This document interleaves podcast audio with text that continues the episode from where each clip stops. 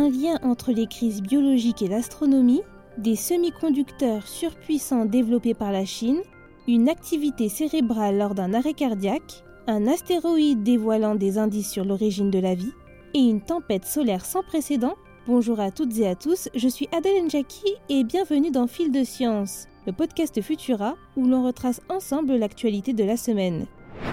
Si les archives géologiques révèlent de plus en plus que les crises biologiques qu'a connues la Terre sont souvent associées à des éruptions volcaniques massives, une équipe de scientifiques suggère qu'il existe d'autres facteurs d'influence assez inattendus. Les scientifiques auraient observé de fortes corrélations entre plusieurs de ces événements avec des phénomènes astronomiques. L'étude souligne dans un premier temps l'impact qu'auraient pu avoir plusieurs périodes météoritiques majeures sur des épisodes d'extinction comme la fin de l'Éocène ou du Crétacé pour ne citer que.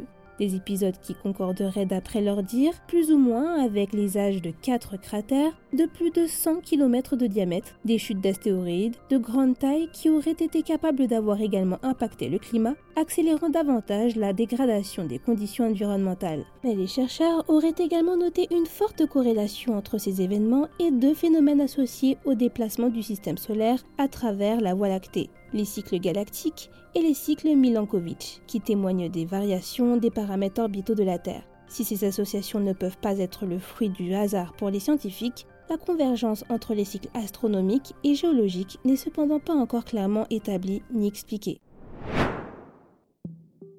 La rivalité entre la Chine et les États-Unis est loin d'être terminée, des tensions semblent ressurgir dans le secteur des semi-conducteurs. Le gouvernement chinois a annoncé cette semaine vouloir augmenter la puissance de calcul de ses supercalculateurs pour atteindre 300 hexaflops d'ici 2025, une puissance qui représenterait le double de ce qui est utilisé actuellement. Cette décision a été prise malgré les sanctions et les importantes contraintes mises en place par les Américains envers la Chine, mais d'après ces derniers, cette acquisition serait fondamentale pour atteindre leurs objectifs en matière d'éducation et de finances. Le but serait d'après leur dire de stimuler leur économie grâce à l'intégration de l'intelligence artificielle pour optimiser ces industries. Mais pour booster à ce point ces supercalculateurs sans avoir accès aux composants essentiels, l'Empire du Milieu précise vouloir construire davantage de centres de données à travers le pays tout en améliorant ses infrastructures informatiques. Patientant jusqu'à 2025 pour voir si la Chine a tenu son pari ou non.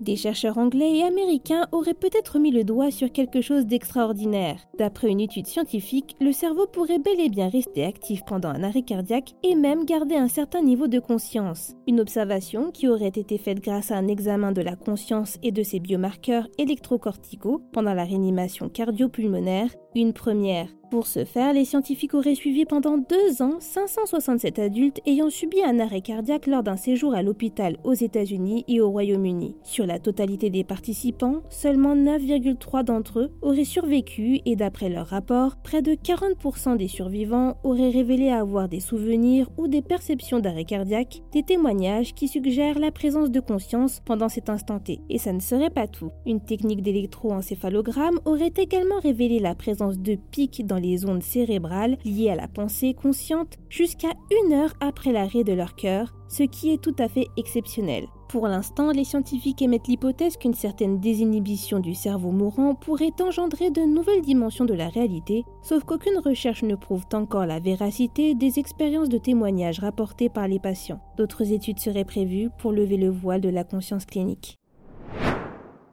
Considérées comme un vestige de la formation du système solaire, ces roches pourraient bien nous en dire davantage sur l'origine de la vie. Des échantillons de l'astéroïde Bennu, rapportés par la sonde Osiris-Rex il y a quelques semaines, auraient fait l'objet de premières analyses préliminaires. Et d'après la NASA, ces minuscules fragments contiendraient des carbonates et des minéraux hydratés, ce qui indiquerait qu'elles aient été en contact avec de l'eau par le passé. Pour démontrer la présence d'une abondance de carbone et d'eau sur ces échantillons, des mesures infrarouges et chimiques auraient été faites. Et pour augmenter leur chance de trouver des éléments prometteurs, les chercheurs auraient utilisé des instruments de pointe, dont un microscope électronique, à balayage ou encore un scanner à rayon X produisant un modèle en trois dimensions de l'une des particules. D'autres résultats devraient prochainement nous permettre de mieux comprendre ces échantillons cosmiques.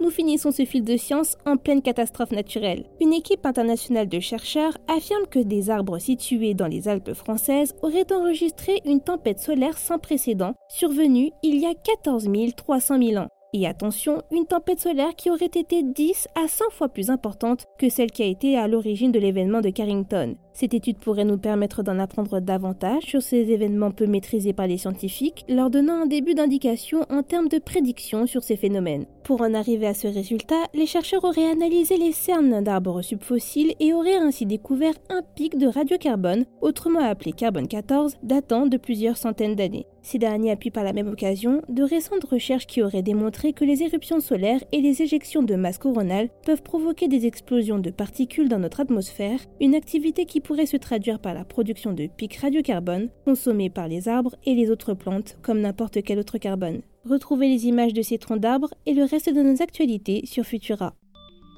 C'est tout pour cette semaine. Si vous nous écoutez sur les applications audio, pensez à vous abonner pour nous retrouver toutes les semaines et à nous laisser une note et un commentaire pour soutenir notre travail. Cette semaine, je vous invite à découvrir notre dernier épisode de Science ou Fiction dans lequel Mélissa Le Pourreau vous révèle si le cancer du sein ne concerne que les femmes. Quant à moi, il ne me reste plus qu'à vous souhaiter un excellent week-end. À la semaine prochaine!